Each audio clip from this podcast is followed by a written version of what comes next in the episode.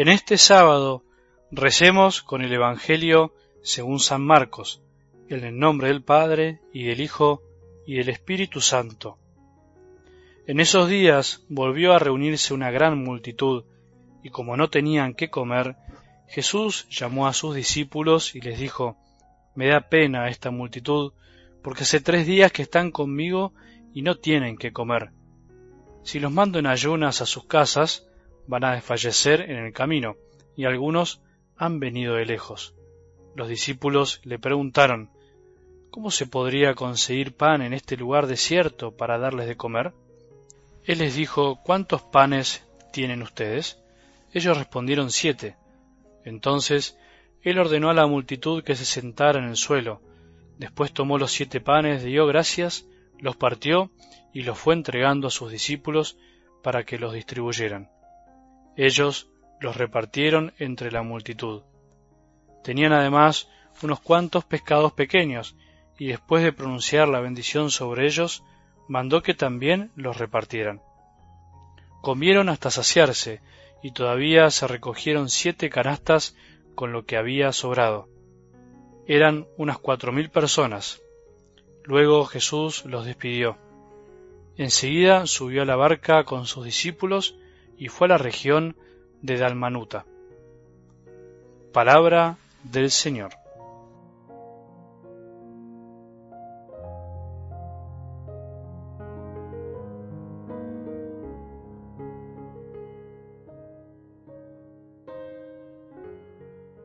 Un día más, un sábado más, que se nos regala la posibilidad de frenar un poco, descansar, poner este audio con la palabra de Dios y animarse a escuchar lo que Jesús nos quiere decir. A veces te resultará repetitivo que lo diga una y otra vez, pero la verdad que a fuerza de repetir las cosas nos van quedando en el corazón. Si pensamos en la historia de la Iglesia, en la Iglesia como un cuerpo, cuya cabeza es Cristo, podríamos decir que hace dos mil años la Iglesia como cuerpo viene escuchando la palabra de Dios una y otra vez. Y podríamos pensar que es repetitivo, sin embargo lo sigue haciendo porque necesita volver a escuchar. Vos y yo necesitamos volver a escuchar.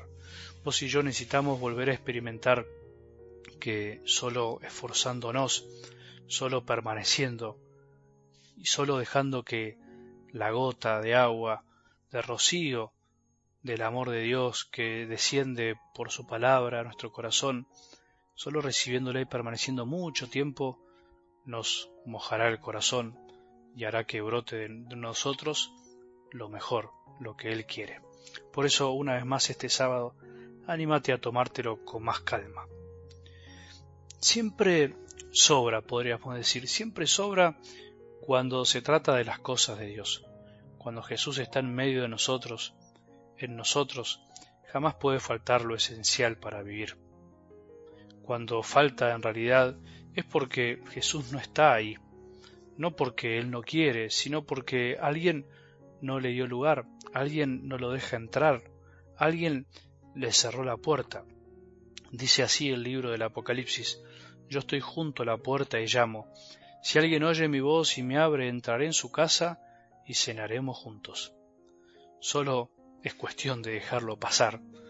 Él está tocando la puerta, la de tu corazón y la del mío. Cuando Jesús está en un corazón jamás faltará lo necesario para vivir en paz, o sea, el amor que se necesita.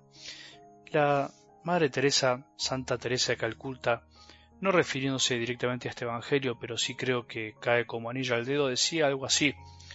Yo hago lo que usted no puede, y usted hace lo que yo no puedo. Juntos podemos hacer cosas grandes. Cada uno podríamos decir entonces que hace lo que puede, eso quiso decir la Madre Teresa, y los otros hacen lo que uno no puede hacer, porque no todos podemos hacer todo, pero con esos podemos, chiquitos, se pueden hacer cosas grandes que a veces ni calculamos, que ni pensamos.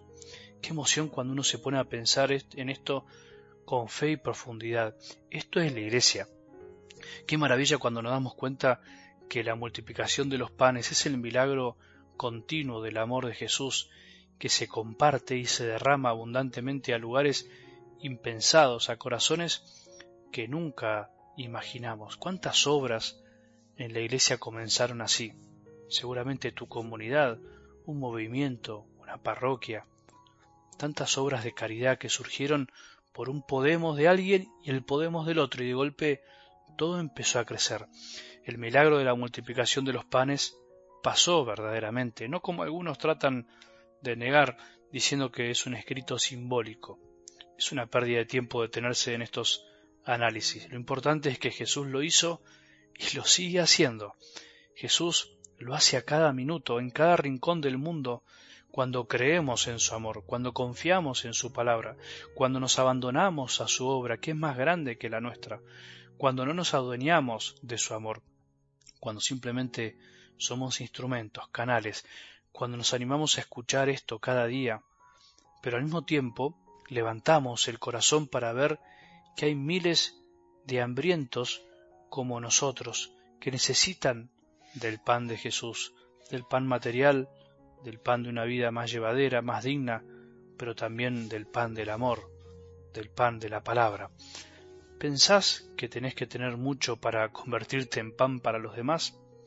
¿Pensás que tenés que saber mucho para poder hablar de Jesús a los otros? Eso no es así. Somos luz y sal, somos sal y somos luz. Llevamos en nuestro interior el tesoro y la capacidad de amar. No hay que dar muchas más vueltas. Cuando damos muchas vueltas es porque no nos damos cuenta de que lo que buscamos ya lo tenemos al alcance de nuestras manos, de nuestro corazón. No hay que ir a buscar pan para todos, a todos lados. Hay que dar lo que se tiene y eso se multiplica. Así de sencillo. ¿Nos parece raro? ¿Será porque todavía no experimentamos que el amor de Jesús siempre es desbordante? Si ya lo haces, afirmate en esta maravilla multiplicadora.